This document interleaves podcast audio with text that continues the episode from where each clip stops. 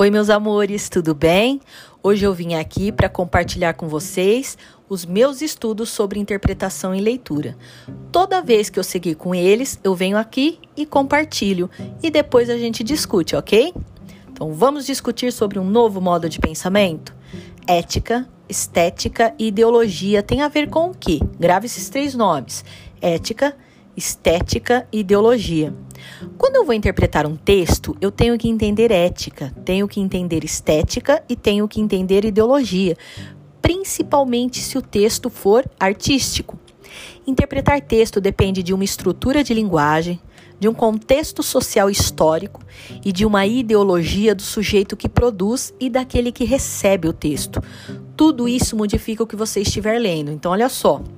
O texto está ali na tua frente, você tem que conversar com ele, porque sim, ele também conversa com você. Todo escritor tem um propósito com o seu texto. Então veja as ferramentas, estrutura da linguagem, contexto social histórico, ideologia daquele que escreveu e daquele que recebe, que é o leitor. A Drica não faz sentido. Todo texto tem uma interpretação só. Se eu leio, eu entendo, beleza. Ai, amém. Agora, se eu não entendo, ah, já era. Se eu não entendo, é porque o vestibular está errado ou o cara que escreveu aquilo é louco mesmo. Isso que você pode ter pensado tem a ver com uma questão ética, porque a ética é a reflexão sobre os costumes morais e humanos, e eles mudam de sociedade para sociedade.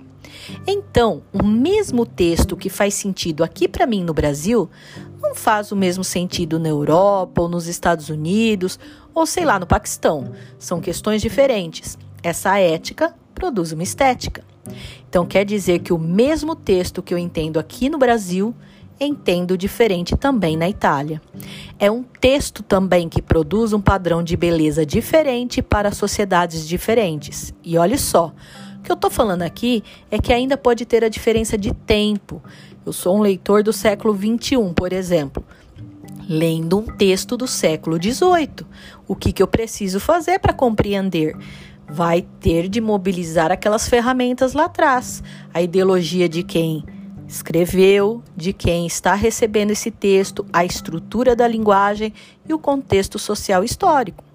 Nosso problema é que no Ocidente há uma certa hegemonia, mas o ponto de vista da interpretação ética e estética é que conforme muda a ética, muda a sociedade, muda também a estética.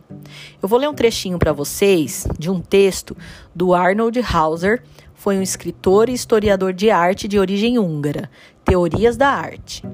Uma obra de arte é um desafio, não a explicamos, ajustamos-nos a ela. Ao interpretá-la, fazemos uso dos nossos próprios objetivos e esforços. Dotamos-la de um significado que tem sua origem nos nossos próprios modos de viver e de pensar.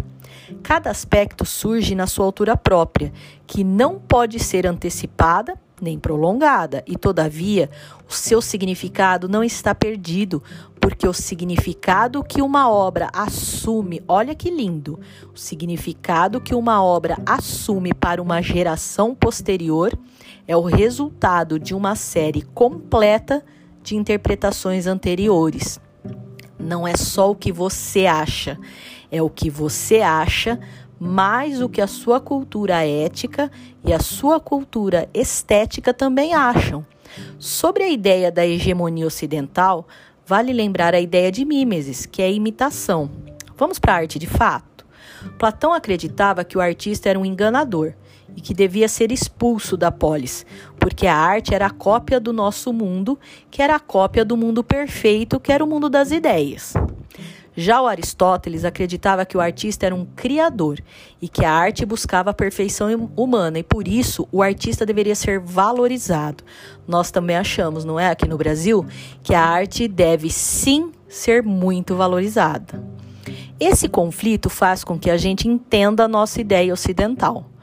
Buscar a perfeição platônica muitas vezes nos causa uma dor, uma angústia muito forte, enquanto buscar o equilíbrio, a simetria e a métrica aristotélica nos traz gozo, felicidade e um ponto de vista, vamos dizer, mais alegre.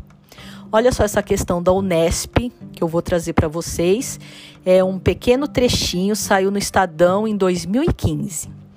O plano da Mattel de lançar uma boneca Hello Barbie conectada por Wi-Fi é uma grave violação da privacidade de crianças e famílias.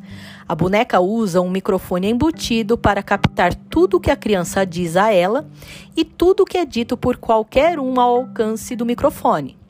Essas conversas serão transmitidas para servidores em nuvem para o armazenamento e análise pela empresa. A Mattel diz que aprenderá tudo o que as crianças gostam e não gostam e enviará dados de volta às crianças, transmitidos via alto-falante embutido na boneca. A questão da Unesp é de 2016 e esse trechinho do Estadão de 2015. Aí o enunciado pergunta o seguinte: Sob aspectos filosóficos e éticos, o produto descrito apresenta como implicação, ou seja, ele implica, ele acarreta em quê? Em introduzir ferramentas de marketing no universo infantil. Esse foi o objetivo. Bom, está dizendo que o ponto de vista ético modifica a estética, entendeu? Para fazer com que a gente só receba o que a gente gosta. Essa implicação de marketing faz com que a gente tenha um conflito identitário e ideológico. A construção da nossa identidade, eu pergunto para vocês, olha só, a Drica, será que a identidade da Drica, a ideologia da Drica é minha mesmo? Eu construí, eu sou original? Ou todas essas ideias e desejos me foram colocados sem que eu perceba? Olha que reflexão profunda a partir de um trechinho, de um textinho. Qual a sua concepção de arte? Qual a sua concepção de ética do entorno, do lugar que você vive, do país que você vive? Vivemos num lugar ético? Até que ponto a ética influencia na estética? Digo aqui para você que totalmente. Ética e estética na interpretação. Beleza? Foi muito legal conversar com vocês. Um beijo!